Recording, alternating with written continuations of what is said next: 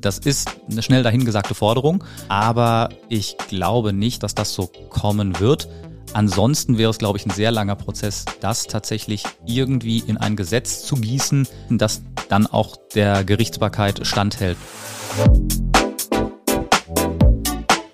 Unterm U, der Dortmund-Podcast mit Bastian Pietsch. Hallo zusammen. Eine pro-palästinensische Demonstration in Essen am 3. November hat bundesweit für Entsetzen gesorgt. Auf Bannern war dort die Errichtung eines Kalifats gefordert worden. Das ist ein Gottesstaat, der sich ausschließlich nach den Regeln des islamischen Rechts richtet. Die Staatsanwaltschaft Essen prüft außerdem eine anti-israelische Aussage des Demo-Veranstalters. Die Polizei Essen betont, dass die Demonstration völlig gewaltfrei verlief und keine verbotenen Symbole genutzt wurden. Seit dem Angriff der Terrororganisation Hamas auf Israel ist die Stimmung auf pro-palästinensischen Demos in Deutschland insgesamt aufgeheizt, schlägt bisweilen ins Strafbare über. Auch die Zahl der judenfeindlichen Straftaten hat zugenommen. Ich sage euch das alles, damit ihr den Hintergrund einer aktuellen Idee des NRW-Innenministers Herbert Reul kennt. Der Minister will nämlich schärfere Auflagen für Versammlungen in NRW prüfen unter anderem hat er mit der Forderung einer Art Deutschpflicht Schlagzeilen gemacht. Teilnehmende dürften sich dann nur auf Deutsch an Versammlungen beteiligen, zum Beispiel durch Rufe oder Redebeiträge. Solche Auflagen geraten jedoch schnell in Konflikt mit dem Grundgesetz, denn das Recht bei öffentlichen Versammlungen seine Meinung frei zu äußern ist wesentlich für jede Demokratie. Entsprechend umstritten ist die Idee von Herbert Reul. In unserem Gespräch zum Thema des Tages nähern wir uns heute dieser Debatte an. Mein Kollege Björn Althoff hat dazu unter anderem mit einem Dortmunder Anwalt und mit dem Anmelder einer pro-palästinensischen Demo in Dortmund gesprochen.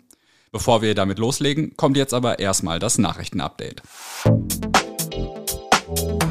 Update. Gebremst. Ein Kernstück des Hafenumbaus ist erstmal auf Eis gelegt. Die Landmarken AG will ein großes Speichergebäude direkt am Wasser zu einem Gründungscampus umbauen. Eigentlich sollte der Bau schon 2021 beginnen, allerdings hat die Landmarken AG das Gebäude bisher noch nicht einmal gekauft. Jetzt will der Investor erstmal die Pläne für die Ansiedlung der Fachhochschule am Hafen abwarten, denn die könnten sich auch auf das Speichergebäude auswirken. Wie es dort also weitergeht, ist aktuell völlig unklar. Ausgezeichnet. Nevin Subotic hat für sein soziales und Umweltengagement den Eisernen Reinoldos bekommen. Der Preis wird vom Presseverein Ruhr verliehen. Nevin Subotic hatte schon zu seiner Zeit als BVB-Profi eine ursprünglich auch nach ihm benannte Stiftung gegründet. Sie setzt sich unter anderem für den Bau von Brunnen in Ostafrika ein. Bei der Preisverleihung war auch die Vergangenheit von Nevin Subotic Thema. Er kam als Geflüchteter nach Deutschland. Erleichtert. Der Verdacht auf einen Bombenblindgänger an der B54 in Dortmund hat sich nicht erhärtet. Die Straße musste für die Untersuchungen zeitweise gesperrt werden, nun kann sie früher wieder freigegeben werden. Voraussichtlich am Freitag soll die Sperrung des Abschnitts der B54 aufgehoben werden. Das Thema des Tages. Nochmal in kurz. Der NRW-Innenminister Herbert Reul lässt prüfen, ob auf bestimmten Versammlungen verschärfte Auflagen angeordnet werden können. Zum Beispiel eine Pflicht, Deutsch zu sprechen. Der Vorschlag ist eine Reaktion auf eine islamistisch geprägte Demonstration in Essen. Nicht nur unter Juristen ist die Deutschpflicht allerdings umstritten. Mein Kollege Björn Althoff hat sich mit dem Thema befasst. Björn, wie stellt sich der Innenminister das denn genau vor? Ja, wie er sich das genau vorstellt, ist eine sehr gute Frage. Fest steht, er möchte gerne das Versammlungsrecht noch in ein paar Punkten überprüfen, zum Beispiel, ob man tatsächlich nicht auf äh, Arabisch Symbole zeigen kann und nicht auf Arabisch reden soll, sondern nur auf Deutsch auf einer Demo. Ja, und andere Dinge hat er auch noch vorgestellt, äh, vielleicht zu bestimmten Uhrzeiten nicht, aber im Wesentlichen ging man stark auf diese Deutschpflicht. Aber er wolle das prüfen. Wie genau er das umsetzen möchte und wie weit das gediegen ist, das bleibt erstmal sein Geheimnis. Warum muss er das denn prüfen und kann ich einfach sagen, so ist es? Meinungsfreiheit, Versammlungsfreiheit sind mit die höchsten Güter oder sind die höchsten Güter, die wir haben in der Demokratie. Da kann nicht einfach ein Innenminister hingehen und sagen, äh, wir sollen jetzt alle Deutsch reden auf einer Demonstration. Er kann das Gesetz nicht einfach so ändern und äh, selbst wenn ein Gesetze geändert werden sollten, sind da immer noch äh, Verfassungsgerichte, die sagen können, Moment, das widerspricht aber tatsächlich äh, dem Grundgesetz und das widerspricht eben der Grundordnung in diesem Land. Und deshalb muss man immer bei allen Einschränkungen ganz genau hinschauen, sind diese Einschränkungen tatsächlich notwendig und geht es nicht irgendwie anders? Anders für das Ganze war ja diese Demo in Essen, die, würde ich sagen, bundesweit durchaus für Aufsehen gesorgt hat. In Dortmund gab es zuletzt auch einige pro-palästinensische Demos und korrigiere mich gerne, die sind ja größtenteils zwischenfallsfrei verlaufen. Mit dem Vorsitzenden der palästinensischen Gemeinde hast du auch über die Idee von Herbert Reul gesprochen. Was hat der denn dazu gesagt? Ja, also zunächst mal muss man vorausschicken, die Demo in, äh, in, in Dortmund hier, die große äh, Pro-Palästina-Demo, organisiert von der palästinensischen Gemeinde in Dortmund. Ähm, und da hat zu, äh, zum Beginn hat gesprochen ähm, der Vorsitzende der palästinensischen Gemeinde, Dr. Hisham Hamad. Und der hat auf Deutsch gesprochen. Das ein, die einzigen arabischen Sätze waren da tatsächlich, äh, wenn die Vorgaben der Polizei übersetzt wurden aufs Arabische, damit eben alle Versammlungsteilnehmer das verstanden haben. Generell sagt er aber, das kann nicht die Grundbedingung sein für eine Demonstration in, in Deutschland, denn das ist nicht integrationsfördernd. Ähm, wir schließen dadurch alle aus, die eben nicht so gut Deutsch sprechen. Ähm, auch die haben äh, das Recht zu demonstrieren, ihre Meinung zu sagen. Und ich finde ein anderes ähm, Gedankenspiel auch ganz, ganz schön, wenn wir tatsächlich gehen auf, äh, auf ukrainische Demonstrationen gegen den Krieg.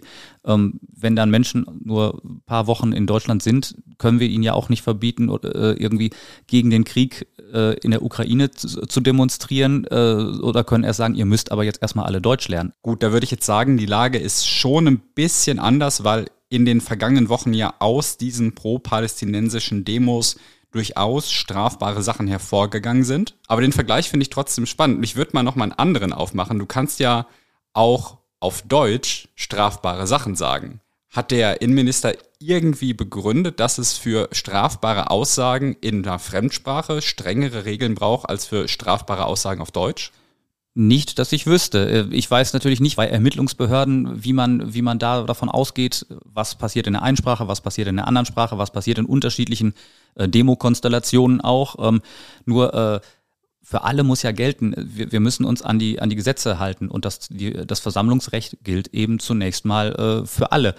Ähm, dementsprechend ist halt spannend, was, äh, ja, was, was Juristen dazu sagen. Und mit denen hast du auch gesprochen. Was genau. haben die gesagt?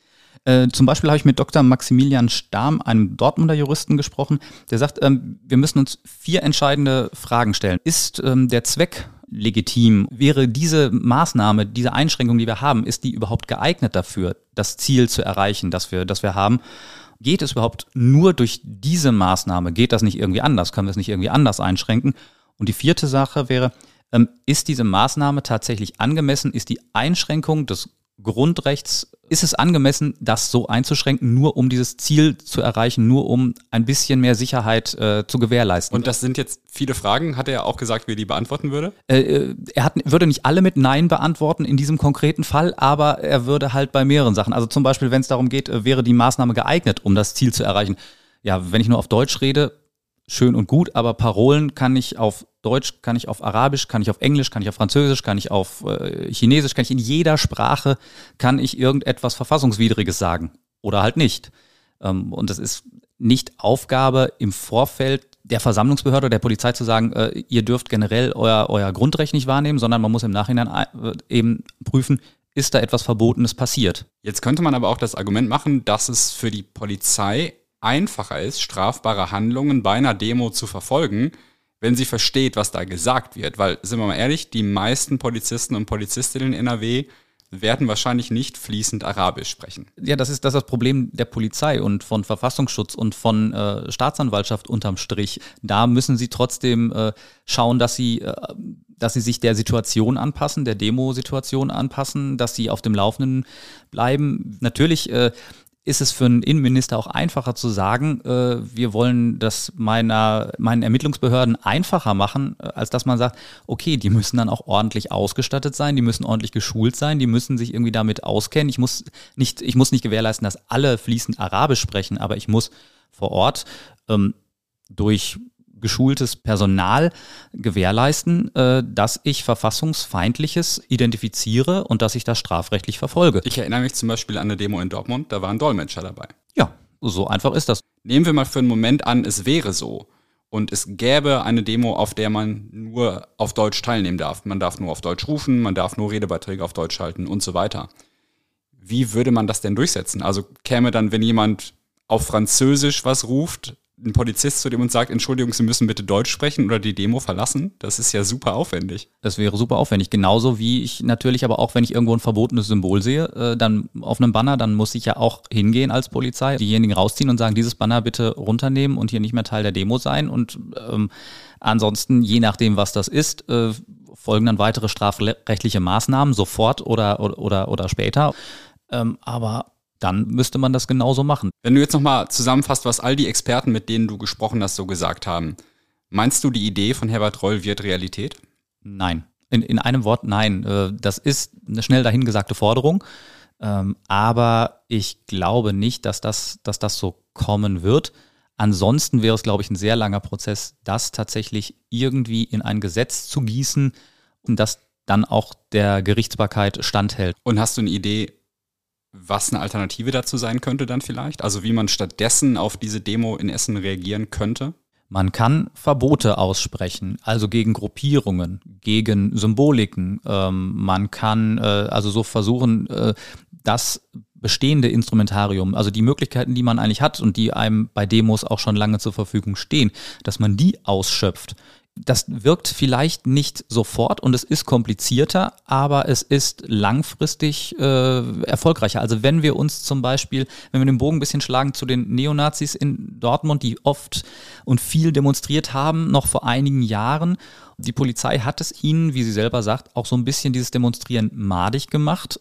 Da hat es geklappt. Ja gut, da hätte ein Deutschverbot ohnehin nicht viel gebracht. Da wurde das Verfassungsfeindliche auf Deutsch gesprochen. Aber deshalb glaube ich, dass das äh, bestehende Instrumentarium, die, die Regeln, die äh, die Polizei und äh, Staatsanwaltschaft, die sie zur Verfügung haben, die reichen aus. Björn, vielen Dank für das Gespräch zu einem etwas komplizierten Thema. Wenn ihr das alles nochmal nachlesen wollt in Ruhe, gibt es dazu einige Links in den Show Notes. Es könnte heute eine der größten Demos des Jahres werden. Mitarbeitende von Apotheken aus vier Bundesländern und viele Ärzte und Ärztinnen wollen heute in Dortmund streiken. Es geht um Reformen am Gesundheitssystem. Die Apotheker und Apothekerinnen fordern beispielsweise alternative Medikamente mit dem gleichen Wirkstoff herausgeben zu können, wenn ein bestimmtes Präparat nicht lieferbar ist. Sowohl für Apotheken als auch für Hausarztpraxen sollen zudem die Vergütungen erhöht werden. Das sei nötig, um die Berufe wieder attraktiver zu machen und zu verhindern, dass mehr Apotheken und Praxen schließen müssen. Viele Hausarztpraxen und die meisten Apotheken in Dortmund werden wegen des Streiks am Mittag geschlossen sein. Welche Apotheken den Notdienst übernehmen, haben wir in einer Übersicht zusammengestellt. Einen Link dazu findet ihr in den Show Notes. Wir werden natürlich auch über den Streik in der City berichten. Der Protestmarsch soll vom Dortmunder U über den Westen Hellweg und die Hohe Straße zur Westfalenhalle führen. Alle Infos findet ihr unter rn.de slash Dortmund. Falls euch auch die weiteren Inhalte dort interessieren, ist vielleicht auch unser RN Plus Probeabo was für euch. Podcast-Hörer und Hörerinnen bekommen das für drei Euro. Drei Monate lang könnt ihr dann alle Inhalte auf rn.de lesen. Einen Link zu dem Abo findet ihr ebenfalls in den Show Notes. Passt auf euch auf und bis morgen.